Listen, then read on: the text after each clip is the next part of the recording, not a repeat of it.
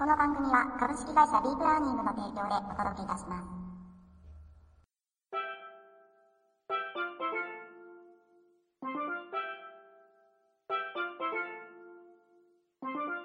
皆さんこんにちは。ザッツワンニャンライフ第263回目の配信をお届けしてまいりたいと思います。本日お送りいたしますのも私、明け沢でございます。どうぞ最後までお付き合いくださいませ。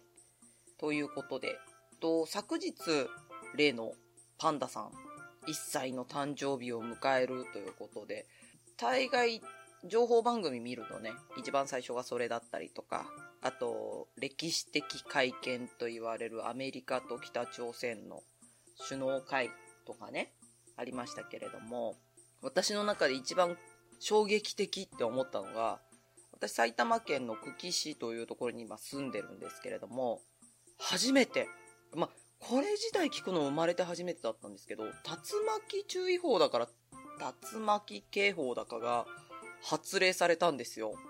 え？って。竜巻？みたいな。まあ、結局のところ、竜巻は目視できなかったんですけれども、まあ、ニュースにもなってないから、まあ、竜巻起こってないんだろうなとも思いつつ、あ、しかもね、あの、街に流れる、なんつうんでしたっけ？防災放送？あれで、もう何回も放送されるような感じだったんですよね。そっちにびっくりしちゃってみたいな。今、収録、まあ、当日なんですけど、してる時に、今日そうだよなってこういうことあったけど、私の中ではこっちの方が優先みたいなね。ぐらいのインパクトがあった。米朝より、シャンシャンよりっていうね。うんまあ、ここ最近ね、ずっとおかしな天気だったりとかしますけれども、竜巻みたいな、今年の夏がちょっと心配な今日この頃でございます。ゲリラ豪雨とかね、ありそうじゃないですか、今年。なんかね、やばそうな気がするんですよ。はい。まあね、そんなちょっと心配なスタートとなってしまったこの梅雨なんですけれども、もう一個ね、なんかこれずっと気になってたニュースなんですよ。本編入ってくんですけれども、尻尾、犬や猫ともっと幸せにさんからお題をお借りいたしまして、放置された犬を保護して飼育、3ヶ月後に返還要求、裁判に発展というね、記事なんです。もうこれね、ずっとチラチラチラチラ見てたんですよ。どうなったんだろうなどうなったんだろうなって思っていたんですが、本文ご紹介していきますね。公園に放置されていた犬を保護し育てていたら元の飼い主が名乗り出て返還をと訴えられた。動物愛護法には遺棄罪があり飼い主にペットの健康や安全を確保する責任があるとされているが裁判所は元の飼い主の訴えを支持した。大岡裁きといかなかったのはなぜか。というスタートなんですけれども。まああの大岡越前ですよね。法律法だけではなくて、義理人情みたいなところを、うんと、大事にする裁きのことを大岡裁きって言いますけれども、若い人知らないだろうな、大岡越前とかね、ドラマありましたけれども、続いてご紹介します。東京吉祥寺にある公園。2013年6月下旬の朝、前夜からの雨が上がった曇り空の下、そのゴールデンレトリバーは口輪をはめられ、短いリードで柵につながれていた。駆けつけた主婦が保護すると、紐は濡れ、お腹のあたりが泥にまみれていた。主婦は最寄りの警察署に拾得物として届け出たが、警察に引き渡すと殺処分される可能性があるため、自ら飼育することを申し出て、自宅に連れ帰った。先住犬との相性も良く、その犬をメグと名付けた。問題が起きたのはその約3ヶ月後だ。9月中旬。警察から飼い主が名乗り出たとの連絡が来た。約3ヶ月もなぜ探さずに放置したのか。主婦はそう疑問に思い、夫と共に飼い主を名乗る女性から複数回事情を聞いた。女性は会社の上司で交際相手でもある同居男性が犬嫌いでその男性が犬を置いてきた。男性を怒らせれば職を失い、結婚も破談になってしまうと思い何も言えなかった。この男性とは別れ、元夫と再婚するので、犬を飼えるようになった。大切な家族だと思っているので返してほしい、などと説明したという。ごめんなさい。ちょっとね、すっごい中途半端なところなんですけど、はぁ、ふざけんなって話ですよね。はぁみたいな。こういう風になるから、うわーっと思ってたんですけど、ちょっと続きます。一方で、主婦が保護した2週間前にも、メグは交際相手の男性によって渋谷区内の公園に放置され、近隣の人に保護されていたことが判明した。主婦は2度にわたって家族だという犬を放置し、今回は3ヶ月間も名乗り出ないとは、犬の飼い主として信頼できない。女性のもとではメグにとって望ましい飼育環境が確保されないと思ったと話す。公園に放置した時点で女性は犬の所有権を放棄しているはずだと考え、返還を拒むことにした。ということですね。あのー、もうな、怒りって言葉が出ないっていう感じですよね。家族ってそんな簡単に捨てられるの？って思いますよね。家族って言うなら。って。続いて、所有権を放棄したことはないと返還を要求。翌年10月、女性の弁護士から返還を求める内容証明が届き、15年3月には返還と慰謝料を求める訴状が送られてきた。女性は犬の所有権を放棄したことはない。被告には引き渡す義務がある。などと主張。東京地裁は女性が所有権を確定的に放棄したとまでは認められない。と判断し、主婦は敗訴。控訴したものの、東京高裁も一審判決を支持した。犬を捨てれば動物愛護法で遺棄罪に問われ、民法上は所有権を放棄したことにもなる。また、ペットの健康や安全を確保する責任が飼い主にはあると同愛法は定めている。大岡裁きなら主婦の所有権が認められそうなものだ。だが裁判では置き去りにしたのは交際相手の男性。女性は犬が保護されたことを認識しており、犬の生命などに重大な危険がないことを知っていた。遺失物法が定める期限、過去3ヶ月、ギリギリだが、女性は遺失物届を出しており、犬を連れ戻すための行動に出ていた。つまり、女性自身は犬を捨てておらず、飼い主としての責任も果たしていたと判断された。主婦は動物に対する飼い主の責任や感情には一切触れない交際の判決文を読み、失望したと言い、上告を断念した。4月下旬、速やかに犬を返還して、などとする内容証明が届いた。ね。もう言葉が出てこないですけど。何なんすかね、法律ってって感じですよね。年老いた犬と平穏に暮らしたい。主婦がメグと暮らし始めて間もなく丸5年になる。女性が裁判所に提出した資料によると、メグは現在14歳。足腰の衰えが見え始めたメグを抱きしめながら主婦は年老いたメグとの平穏な日々を大切にしたい。でも、メグはどうなってしまうんだろうと涙ぐむ。今後は強制執行に怯えながら暮らすことになる。ペット関連法に詳しい細川敦弁護士は、遺失物法上、元の飼い主の所有権が失われていないという司法判断は理解できる。しかし、元の飼い主が交際男性との生活を優先して、その男性が飼い犬を遺棄することを2度も容認した行動は、同愛法が定める所有者の責務に照らして問題がないとは考えにくく、一般論としては飼い主の資格があるのかどうか疑問に思う。犬はかなりの高齢で環境の変化が健康に悪影響を及ぼす可能性もある。度合い法で動物は命あるものと定められていることを鑑みれば、この犬は現在の平穏な環境で残された時間を過ごさせるべきではないだろうかと話す。朝日新聞では元の飼い主の女性に弁護士を通じて取材を申し込んだが、取材には応じられないとの回答だった。ということなんですね。なんすかね。日本がすごいおかしくなってるなっていうのを感じますよね。先日の5歳のね、女の子。もう、殺人でしょあれっていうね、レベル。で、そこに強制的に介入する術がないのが今の現状の日本なのかなっていうのは感じますよね。この動物に関してもそう、アニマルポリスがいるわけでもなく、子供だってそうですよ。なんか強い権限を持たなきゃいけないっていうのはおかしな話なんだけれども、なんかね、介入する術がないもんなんだろうか思ってしまいますよね。もう願うはこのメグがね、ほんと一日でも長く、この拾ってくれたママさんと幸せな時間を過ごしてもらいたいなって、本当に悔しいし、この女の人、元の飼い主の女の人、二度と犬飼わないでほしい。猫も。そう。本当に。って思ってしまいます。このね、あの記事を書いた方、太田さんっていう方なんですけれども、犬とかペット業界に関しての切り口がすごく鋭くて、著書に犬を殺すのは誰か、ペット流通の闇とかっていうのがあったりとかします。もしね、興味のある方、ぜひ読んでいただければなって思います。本当なんか、のっけからというか、ちょっと切ない話なんですけれども。なんかさ、こういうのがあるとさ、犬とか猫とかを保護しても、警察とか届けなきゃいいやって思っちゃうよね。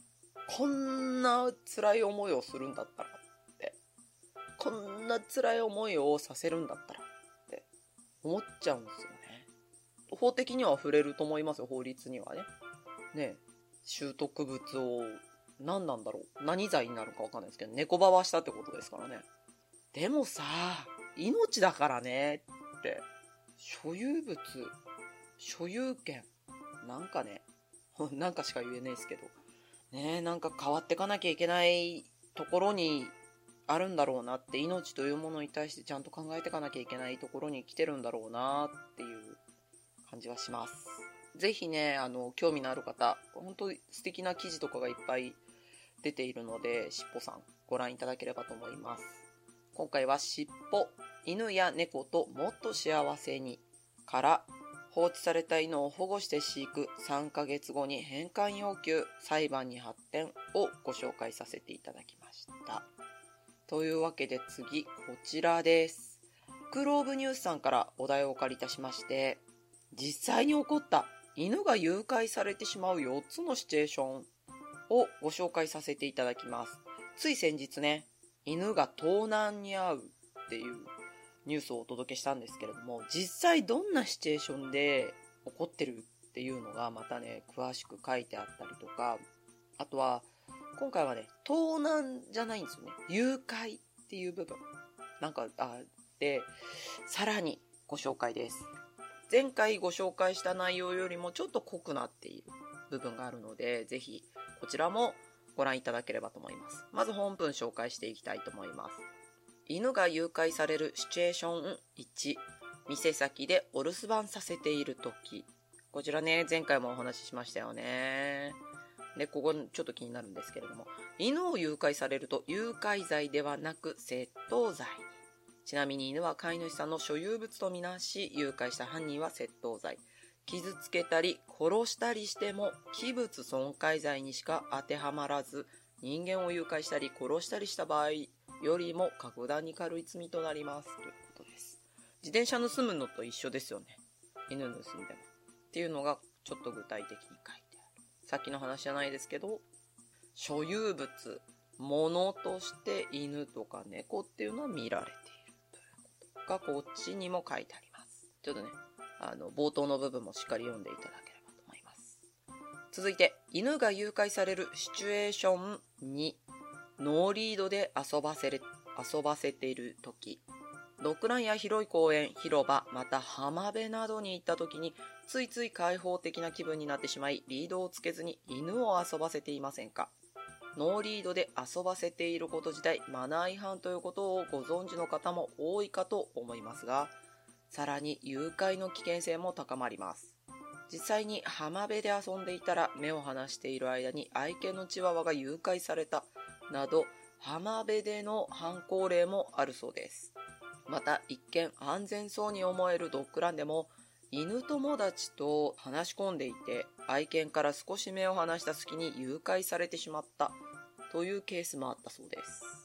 ドッグランで犬誘拐されるってどんだけなんすかこの日本みたいなね。わかんない。世界かもしんないですけど。対策方法。一番の対策は愛犬から目を離さないことです。特に警戒心の薄い子は注意が必要です。人懐っこい子や吠えない子の場合、抱っこされて簡単に連れ去られてしまうかもしれません。なお、希少価値の高い犬種は高値で売られたり、パピーミル、かっこ繁殖させるためだけに犬を酷使するところで利用されたりするため、狙われる確率が高いそうです。ということですね。まず、犬をノーリードにしていいですよって言われてる場所以外でノーリードにはしない方がいいですよね。マナー違反っていうのもありますけれども、うーん、なマナー違反っていうこんな軽いことでね、済ましていい部分ではないと思います。ノーリードで遊ばせるっていう。もう言い方悪いですけど、自業自得だよねって、他に人がいるところで、で、さらに言ったらノーリードにしちゃいけないところで、そうやって言ったら、だから、そのためにも、絶対リードが必要。こうならないためにも。で、ドッグランはね、ほんと目離しちゃダメですよ。誰がいるかわかんないですもん。プライベートランとかだったらね、あと貸し切りとかっていうんだったらいいかもしれない。あの人知らないけど誰っていうのがすぐに言える状態だったら。もう何にしろ、犬から目を離さないでいただきたい。本当にその通りだと思います。なんか今日、うん、ダメだ。毒々しいな。我ながら。で、最後ね、これ、パピーミルになんていうのがありますけど、否認虚勢されてたら、パピーミルで使えないから、下手すれば殺されてしまう可能性とかもあるわけですよ。そこら辺にポイって捨てられる可能性とか。もう怖くてしょうがないですよね。続いて、犬が誘拐されるシチュエーション3。空き巣に入られた時、空き巣や泥棒に入られた時に、盗品と一緒に犬まで盗まれたというケースがあるそうです。小型犬であれば抱えてそのまま持ち去ったり、袋に入れて持ち運べたりするため、転売目的で盗まれてしまうこともあるでしょう。対策方法。極論で言えば、盗むことができない状況を作るのが理想です。ケージに鍵をつけたり、頑丈で重いケージにしたり、安全な環境でお留守番してもらえれば実現可能かもしれません。しかし実際に犬を飼っているご家庭のほとんどは留守番中のストレスや体の負担を考え自由に過ごせる状態でお留守番してもらうのが一般的です。ケージの中で一日中待ってもらうことは実際には難しいところですよね。ですのでまずは空き巣や泥棒に入られないようにすることが大切ではないでしょうか。日頃から戸締まりに気をつける。家族がいればお出かけはローテーションにして家を空ける時間を減らしてみるのも良い方法かもしれません。また一人暮らしであれば警備サービスや警報器の取り付けなどを検討してみてもいいかもしれませんね。ということですね。私も空き巣入られたことあるんですけど、その当時はまあ犬とかとね、生活してなかったんであれだったんですが、ゾッとしますよね。本当に怖い。もうまずは泥棒に入られないようにするのが大事ですよね。続いて、犬が誘拐されるシチュエーション4。迷子になっている時。うん、ありましたね。この間もね、お話ししましたけど、まあ、本編ちょっと今回省いてご紹介しますが、犬がね、ふらーって道歩いてたら車がキキって止まって、犬をガッて連れてそのまま車でブーみたいな。ほいっていう。あーと怖いですよね。まず迷子にさせないことが大事。で、迷子になっちゃう、もうね、今ね、いろいろ開発されてるらしいんですよ。GPS 付きの迷子札とか。ただまだまだね、実用化には至っていないとか、あとサイズが大きすぎるとか、そういう話があるので、難しい部分ではあるんですけれども、まずはもう迷子にさせない。あとこれからの時期、雷とか花火でね、びっくりするようなところ。昨日ね、一昨日か、ニュースで見てたんですけど、動物の探偵、動物専門の探偵さんのお話だったんですが、猫がいなくなってしまったっていうケースだったんですね。で、雨戸が閉まってて、窓が開いてて網戸が閉まってて、網戸を開けて雨戸の隙間から猫が逃げたっていう。えって、雨戸閉まってて猫逃げれるんだ、みたいなね。うちを開けたり下ろしたりするシャッターなんですけど、ちょっと状況がよくわかんなかったんですが、もう、雷とか花火とかでびっくりしてる時って、想像もつかない行動をしたりとかするので、ほんと注意が必要だなって思います。で、すぐ見つけていただけるようにマイクロチップもそうですし、迷子札と、あと観察ね。もう二重三重でつけとくっていうのが大事かなと思います。本当に怖い。で、最後まとめですね。いかがでしたでしょうか？身近に潜む誘拐の危険性に気づいていただけたでしょうか？愛犬家にとってはあまり納得のいかない法律上、犬は人間の所有物という現実。万が一愛犬が誘拐されてしまった場合に備えて、捜索に役立つ対策や警察への届け出の仕方などを頭に入れておきたいですね。ということでしたね。今回はね、なんか所有物って感じですね。今回はビッグローブニュースさんからお題をお借りいたしまして、実際に起こった犬が誘拐されてしまう4つのシチュエーションという記事をご紹介させていただきました。というわけで、こちらのコーナーでございます。ワンラインの勝手に告知コーナーです。多分ね、これね、JPR ペット産業市場ニュースさんがリニューアルをしてお名前が変わったんじゃないかなと、そうですね、思います。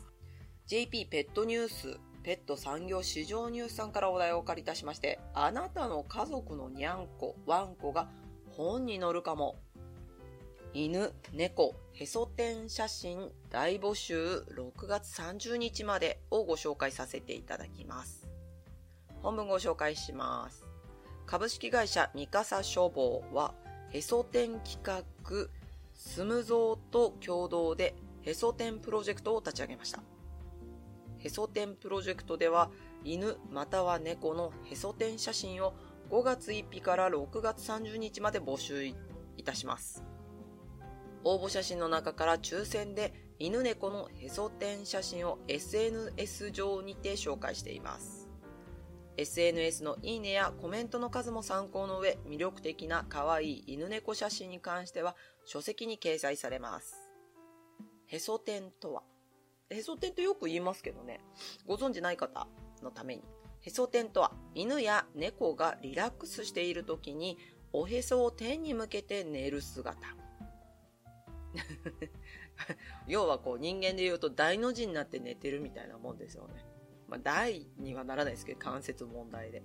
お腹ベローンって出しちゃって完全にリラックスしてるという写真を募集しているというあなたの家族のワンコにゃんこが本に載るかも。掲載 SNS、へそ天写真公募ページ、Facebook、Instagram、Twitter で紹介していただけるそうです。概要、募集内容、括弧1、応募者が犬、猫を撮影したオリジナル写真、プロ、アマ問わず、どなたでも応募か。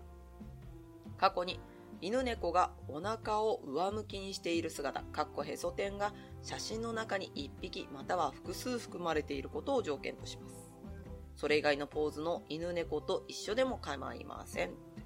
例えばこんな写真。かわいいへそ天姿、癒されるへそ天姿、親子でへそ天姿、複数匹でゴロゴロへそ天している姿、信じられない格好でのへそ天で寝ている姿、イケメンへそ天、変顔へそ天、赤ちゃんへそ天、かわいい肉球が映るへそ天姿など、見ていて思わずクスッと笑ってしまう面白写真、思わず人に見せたくなる可愛い写真をお待ちしています。犬猫のへそ天姿を撮影アングルも工夫して魅力いっぱいの写真に仕上げてください。応募資格。応募者が撮影したオリジナル作品のみを応募できます。応募された作品は編集され、書籍に掲載、書籍以外への利用、広告等掲載、及びウェブ等で公開、マスコミなどで紹介される場合があります。これらを含む主催者及び関係者での利用に同意された方のみ応募限定といたします。要は、もう、うちのこの写真好きなように使って犯罪以外は、みたいなね。犯罪じゃダメですけどね。好きに使って。っていう方は OK みたいな。続いて応募方法。以下のページにアクセスして応募フォームから写真をアップロードしてくださいということです。で、えー、作品コメント入力欄についてなんですけれども、犬猫の名前とか犬猫の種類分かればね、えー、写真についての一言を掲載してください。という。で、締め切りが6月30日。